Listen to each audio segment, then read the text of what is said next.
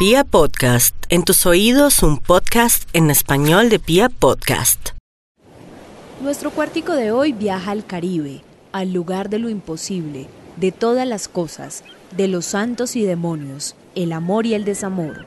Un universo mágico e infinito, casa del realismo mágico y las mariposas amarillas. Bienvenidos a Macondo. Los 100 años de Macondo sueñan, sueñan en el aire. La primera vez que Gabo vio la palabra Macondo fue en la puerta de entrada de una finca de la zona bananera mientras viajaba en el tren que entraba y salía de Aracataca. De aquí en adelante, la realidad y la ficción parecieron una sola. Pero nadie da razón. ¿Dónde que queda? Macondo,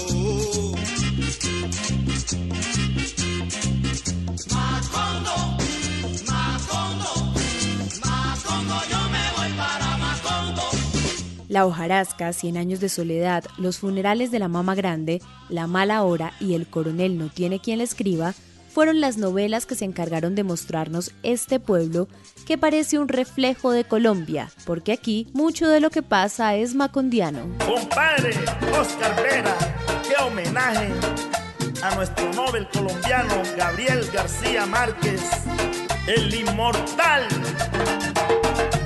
Pero no les hemos dicho por qué estamos aquí.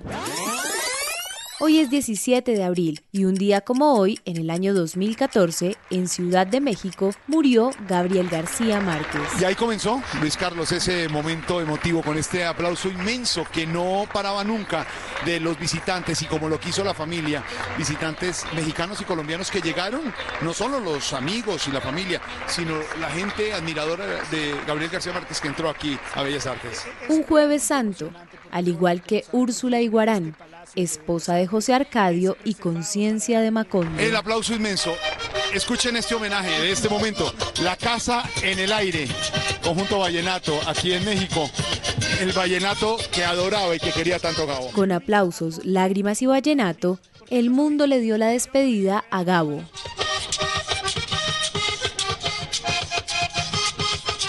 Aunque todos lo conocimos como Gabo o Gabito, no fueron los únicos apodos que tuvo nuestro Nobel durante su vida. En Cartagena le decían valor civil, pues el papá de uno de sus amigos decía que faltaba mucho valor civil para vestirse como él se vestía.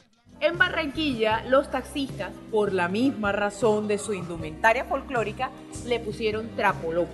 Gabo inició como periodista, expulsado de Bogotá por la violencia que siguió al asesinato de Jorge Eliezer Gaitán, decidió probar suerte en otra ciudad. La tercera resignación, el primero de sus cuentos, fue su tarjeta de presentación ante el Universal de Cartagena que hacía unos meses se había inaugurado. Le dieron una máquina de escribir y lo pusieron a redactar una nota. Así empezó a ejercer el mejor oficio del mundo.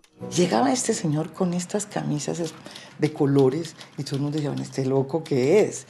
O sea, él, él traía su Caribe hasta en su, manera de ser. Gabo a lo largo de su vida se fue, digamos, cambiando esos colores, pero él siempre quiso ser muy eh, estéticamente, además, muy distinto de, los, de, los, de las personas que vivimos en Bogotá. 1982 es un año para no olvidar. ¿Este es el momento más importante de su vida? No, el momento más importante en mi vida fue cuando nací. Pero de todas maneras estoy muy contento. Cien años de soledad, la novela más importante de la lengua castellana del siglo XX, escrita en 1965, logró que los Buendía fueran la familia más conocida del mundo. Urgente, Gabriel García Márquez acaba de ganar el Premio Nobel de Literatura. Repito, Gabriel García Márquez, Premio Nobel de Literatura. Y fue la celebración de todo un país. ¿Qué decimos país? Fue la celebración del mundo entero. Aquello fue un desmadre. La cumbia llegó hasta Suecia, en donde se entregaban los premios Nobel, para aprender una de las fiestas más inolvidables de Europa. Me contó Gabriel que la reina, que estaba sentada a su lado, le dijo que a ella le encantaba la cumbia porque habían venido todas esas mujeres bajando ta ta ta con sus faldas. Y dice que él le dijo, "Pues mire usted, yo esto de la literatura es mi hobby. Yo lo que soy es realmente es maestro de cumbia.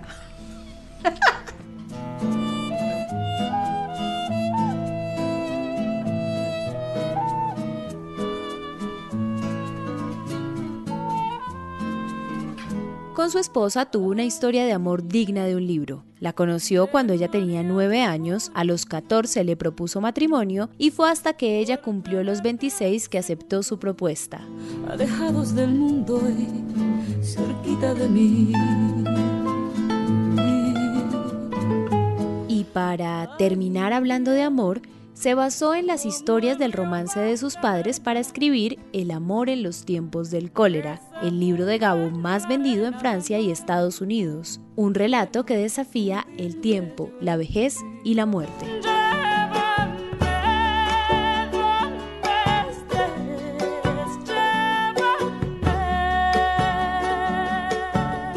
Hoy celebramos la vida de Gabo y el legado que dejó en la literatura universal, pues con más de 50 millones de copias vendidas únicamente de 100 años de soledad, será en definitiva uno de los escritores más importantes de la historia. Hasta Netflix cayó atrapado y tendrá serie propia en la plataforma. No recuerdo esa época, ni como la de un niño feliz, ni la de un niño infeliz, sino como alguien que tenía una vida propia un mundo propio dentro del cual vivía. Somos arroba Aleja Quintero N y arroba Felipe Uf. Nos encontramos mañana en otro cuartico de historia.